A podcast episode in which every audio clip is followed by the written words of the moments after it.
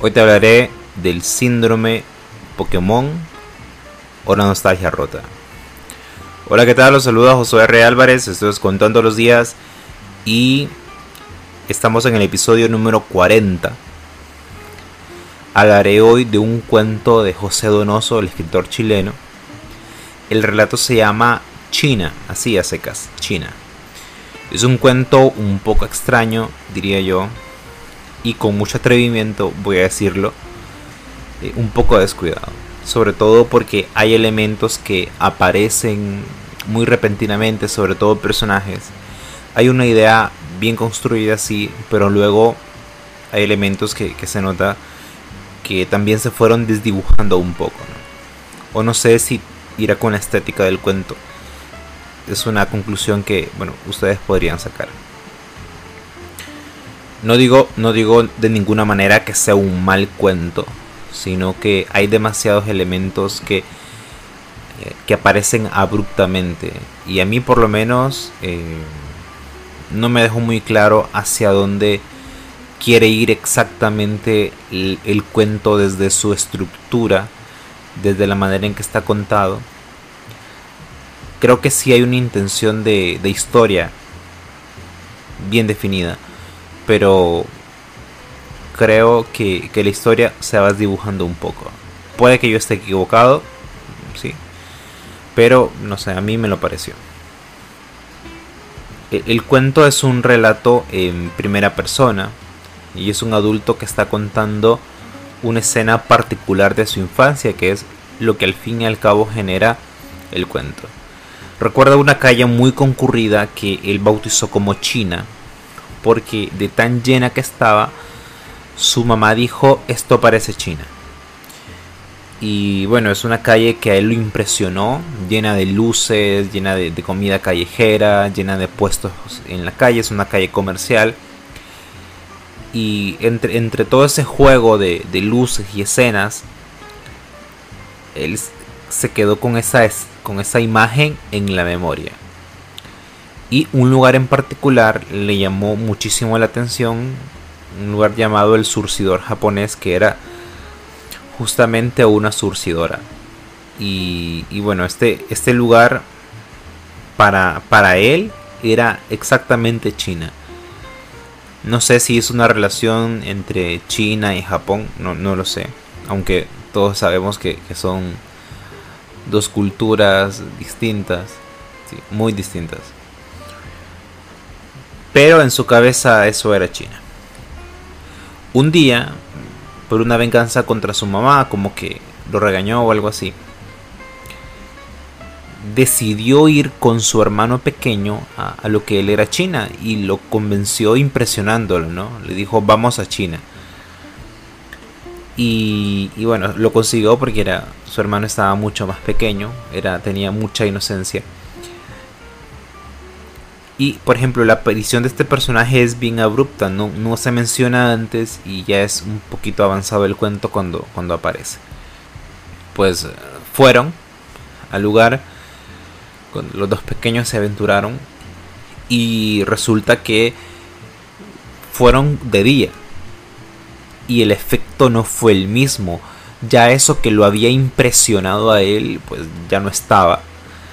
Eh, la calle estaba vacía, no había luces, no estaban los puestos ahí en la calle. Y eso pues lo, lo desolucionó. Y él quería impresionar a su hermano, él pensaba que la calle iba a tener el mismo aspecto.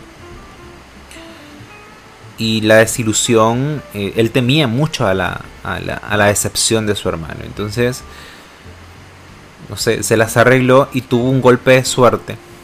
Porque cuando tocaron una puerta, no sé, él, lo explica ahí más o menos cuando tocaron esa puerta, él no se lo esperaba, pero salió un chino. Y eso fue, eh, no sé, fue genial para el hermanito porque lo convenció de alguna manera que estaban en China. Y realmente el cuento, eh, hasta ahí uno no, no va entendiendo muy bien Y con lo que escribe después, pues todavía menos, porque todo eso, todo eso lo va describiendo muy detalladamente.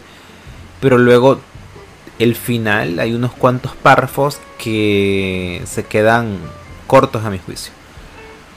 Porque relata que crecieron y bueno, que él creo que viajó y volvió de, pues, de su viaje y cuando le preguntó a su hermano ya grande dónde podía hallar un libro, el hermano ya estaba en la universidad, que el libro lo andaba buscando incansablemente, su hermano le respondió que en China como recordando esa aventura infantil, ¿no? Además, eh, explica que el lugar lo, visitó muchas otras veces, lógicamente, estaba en su ciudad, y que perdió toda su magia. Y, eso, ahí termina el cuento. Es, es, un poco extraño, la verdad, no sé. Siento que sí es una, es una buena idea, pero quizá se pudo vez haber trabajado, imagínense yo de impertinente aquí diciendo que José Donoso pudo haber trabajado mucho mejor una historia. Pero bueno, yo al menos como lector eh, fue lo que me quedó. Quiero, en realidad quiero usar este cuento como pretexto para hablar de otra cosa. Vean, hay algo que yo llamo el síndrome de la nostalgia rota o el síndrome Pokémon. Que se trata de esas cosas que disfrutamos tanto de pequeños, pero tantísimo y que ahora vemos y no nos causan el mayor efecto. Han perdido su magia, dicen por ahí. Pero yo creo que los que han perdido la magia hemos sido nosotros. Hemos perdido la capacidad de impresionarnos con las cosas.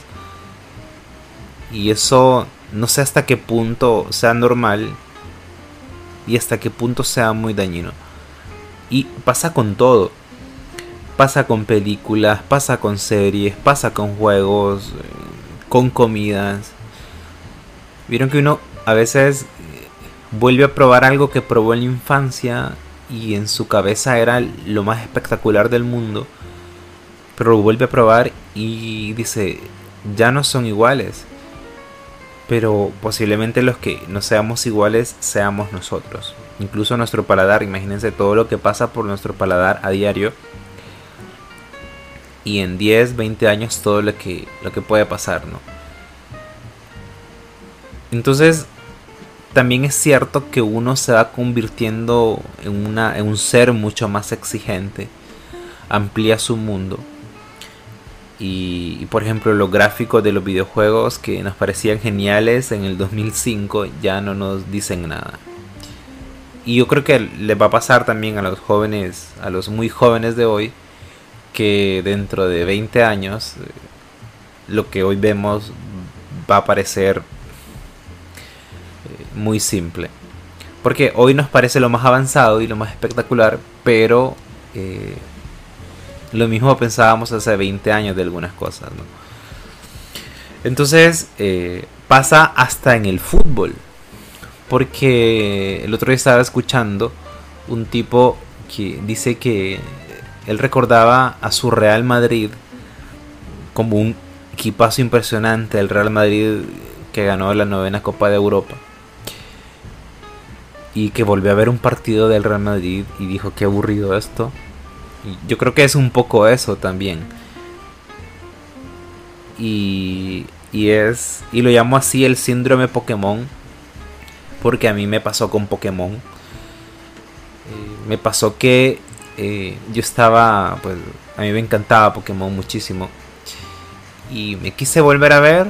Sí, voy a ver unos episodios. Dije, no me pegó igual. De hecho, me desencanté tanto, tanto. Pues que ya dije, no, mejor ya no lo veo. No, no voy a seguir el proceso de desencantamiento.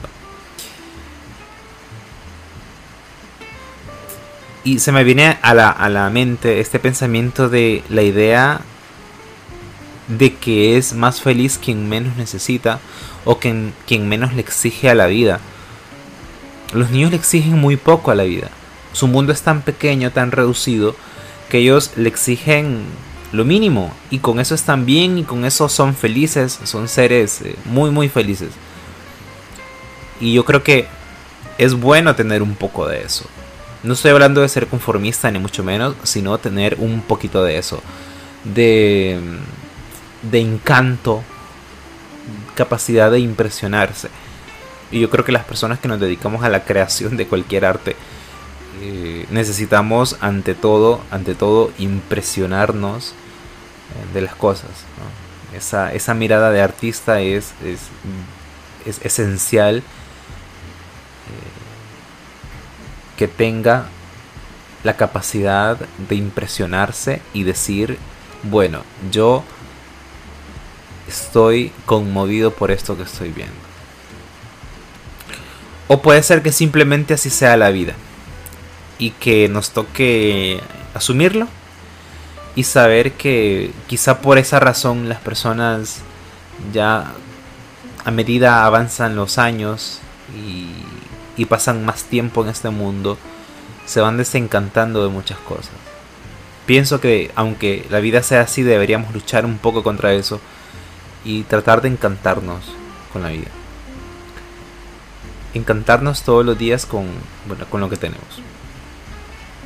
Bueno, esto es el cuento y el pretexto, en realidad el, cuento me sirvió como pretexto para hablar de esto, porque yo creo que a todos nos ha pasado, ¿no? A todos nos ha pasado y, y da un poco de miedo pensar que esto que es tan espectacular hoy, dentro de 20 años ya no lo sea tanto, ya no nos impresione, ya no nos diga nada.